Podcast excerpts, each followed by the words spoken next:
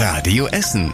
Der Tag in fünf Minuten. Am 18. November 2021 mit Christian Bannier. Ich wünsche euch einen schönen Abend. Und wir steigen direkt ein heute. Die Bundesländer haben sich am frühen Abend geeinigt, wie es mit den Corona-Maßnahmen weitergehen wird. In Zukunft zählt weniger die Inzidenz, sondern die Zahl der freien Betten in den Krankenhäusern. In NRW sieht das aktuell so aus, dass es dadurch im Freizeitbereich flächendeckend 2G geben wird. Vieles wird also nur noch für Geimpfte und Genesene offen sein. Ein Test reicht dann nicht mehr aus. Am Arbeitsplatz und in Bussen und Bahnen soll es außerdem 3G geben. Alle Regelungen im Detail, die lest ihr nach auf radioessen.de. Da haben wir das für euch aufbereitet und nochmal zusammengefasst. Ja, die Nachfrage nach Impfungen, die dürfte dadurch weiter steigen und da sind wir auch schon beim ersten Thema. Das Angebot für Boosterimpfungen hier bei uns in Essen, das ist offenbar viel zu klein. Heute Morgen, da haben wir in der Radio Essen Frühschicht schon über völlig überlastete Hausärzte gesprochen. Da klingeln die Telefone wirklich ununterbrochen. Es ist eine Katastrophe, sagt die Gemeinschaftspraxis am Karlsplatz in Altenessen. Der Ansturm auf die Boosterimpfungen, der ist da, aber die Praxis kommt einfach nicht mehr hinterher. Ähnlich sieht's in der Hausarztpraxis Reil in Katernberg aus. Praxen unter anderem in Steele und Rellinghausen, die setzen deswegen auf Terminportale im Internet, um sich da so ein bisschen zu entlasten. Heute Nachmittag hat sich dann vor dem Impfbus der Stadt auf dem Weihnachtsmarkt eine wirklich sehr, sehr lange Schlange gebildet.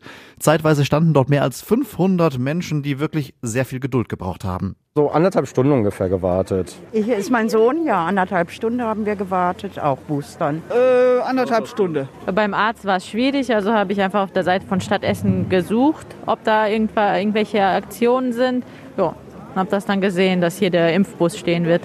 Und weitere Impfbustermine, die findet ihr natürlich auch auf radioessen.de. Die Stadt Essen will die Impfangebote generell weiter ausbauen, hat sie angekündigt. Das Impfzentrum in der Messe, das soll aber nicht wieder geöffnet werden.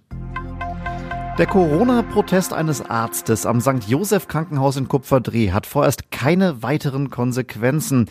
Der Oberarzt ist weiter im Dienst, das hat die Klinik auf Nachfrage von Radio Essen gesagt, aber es laufen da durchaus noch ein paar Gespräche zu dem Vorfall, unter anderem mit dem Arzt selber und auch mit der Mitarbeitervertretung. Tobias Stein aus unserer Nachrichtenredaktion hat für euch nochmal die Geschichte. Der Oberarzt war am Freitag mit einer gelben Armbinde zum Dienst gekommen, auf der in Schwarz ungeimpft PCR-Test negativ stand. Ähnliche ungeimpft Armbinden, oft in Kombination mit einem Judenstern, werden auch in der Querdenkerszene getragen, aus Protest gegen angebliche Ausgrenzung der Ungeimpften. Der Arzt sagt laut Klinik allerdings, dass seine Aktion komplett missverstanden wurde. Er habe mit seiner Armbinde nur auf die Wichtigkeit von Corona-Tests als wirksamste Maßnahme bei Ungeimpften hinweisen wollen. Der Vorfall war am Samstag durch die WAZ öffentlich geworden und hatte deutschlandweit Schlagzeilen gemacht. Gute Nachrichten gibt's aus der Wirtschaft. ThyssenKrupp im Westviertel scheint sich langsam aber sicher zu erholen. Für das letzte Jahr steht unterm Strich ein Minus von 19 Millionen Euro. Das hört sich jetzt erstmal nicht so toll an, aber vor einem Jahr da war der Verlust bei mehr als 5 Milliarden Euro. Die Chefin von ThyssenKrupp sagt deswegen auch, die Trendwende ist jetzt erkennbar. Unter anderem beim Stahl hat ThyssenKrupp sogar einen leichten Gewinn eingefahren. Außerdem wurde allerdings auch Geld gespart, weil tausende Stellen abgebaut wurden. Die Essener Polizei will in Zukunft noch stärker gegen Kinderpornografie vorgehen. Eine neue Ermittlungsgruppe ist speziell dafür zuständig, entsprechende Inhalte zu sichten und auszuwerten. Die Daten kommen durch eigene Ermittlungen oder auch Hinweise von außerhalb. Diese neue Ermittlungsgruppe verfolgt Straftäter, versucht Missbrauch zu verhindern und Opfern zu helfen. Wie viele Beamte dort in Zukunft arbeiten werden, das will die Polizei aus strategischen Gründen allerdings nicht sagen. Und zum Schluss noch was Wichtiges für alle Einkäufer und Sonntagsshopper. Der wohl bekannteste Supermarkt bei uns in Essen hat wieder auf. Der Lidl im Hauptbahnhof wurde wochenlang umgebaut. Es gibt dort jetzt unter anderem mehr Platz für Obst und Gemüse. Außerdem hat die Bahn alle Wände und Decken im Laden überprüft.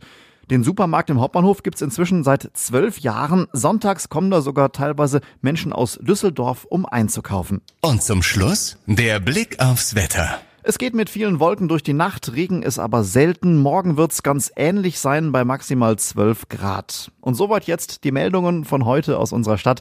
Macht euch einen schönen Abend. Das war der Tag in fünf Minuten. Diesen und alle weiteren Radio Essen Podcasts findet ihr auf radioessen.de und überall da, wo es Podcasts gibt.